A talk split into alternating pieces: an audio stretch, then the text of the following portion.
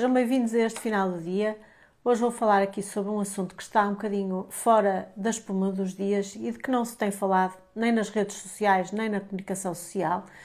O Governo publicou, eh, fez publicar há dois dias, no dia 15 de junho, um diploma que é o Decreto-Lei 52-2021, que vem instituir o regime do arrendamento forçado de prédios rústicos. O Governo justifica isto com a necessidade de promover medidas concretas para aumento da área florestal gerida, a reconversão e densificação da área existente para espécies adaptadas ao território, tendo em vista a prevenção de riscos, em especial de incêndios, e ainda com vista à adaptação do território às alterações climáticas. Nada contra este desígnio, acho até que é um objetivo eh, muito meritório, é preocupante os incêndios com que Portugal todos os anos se debate, alguns com mão criminosa, mas à conta disto, o governo vai instituir um regime do arrendamento forçado. Diz, além do mais, que se trata de combater o abandono e potenciar o reordenamento florestal e aumentar a resiliência dos territórios e a preservação e dinamização das atividades agroflorestais.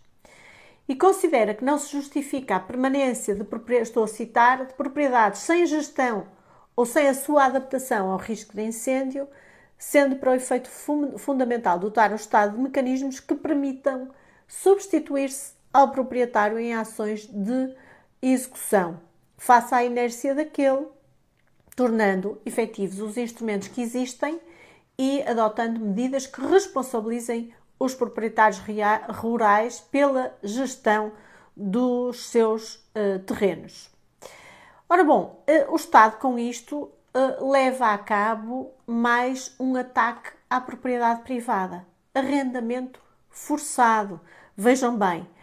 E portanto, se os proprietários não tomarem conta dos seus terrenos, se o Estado decidir levar a cabo uma operação integrada de gestão da paisagem e uh, enquadrando determinados terrenos nessa operação integrada, pode fazer o arrendamento forçado, é certo que mediante o pagamento de uma renda, mas o arrendamento forçado dos terrenos, dos, dos prédios rústicos.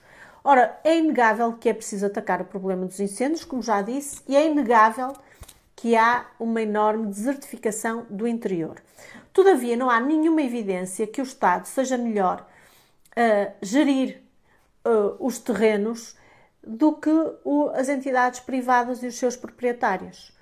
Porque não, em vez do Estado chamar a si este programa de gestão integrada da paisagem, porque não o Estado criar antes incentivos sérios e credíveis para serem os proprietários a fazerem uso dos seus, dos seus terrenos?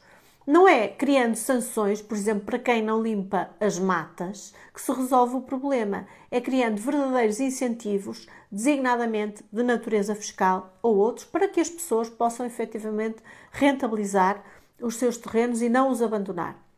E agora, esta lei é mais de facto um ataque à propriedade privada, que já tem sido alvo, já falei aqui sobre as servidões administrativas, as requisições civis é mais um ataque à, à propriedade privada e às liberdades dos cidadãos. Pense nisto, que ainda vamos a tempo de combater este estado de coisas.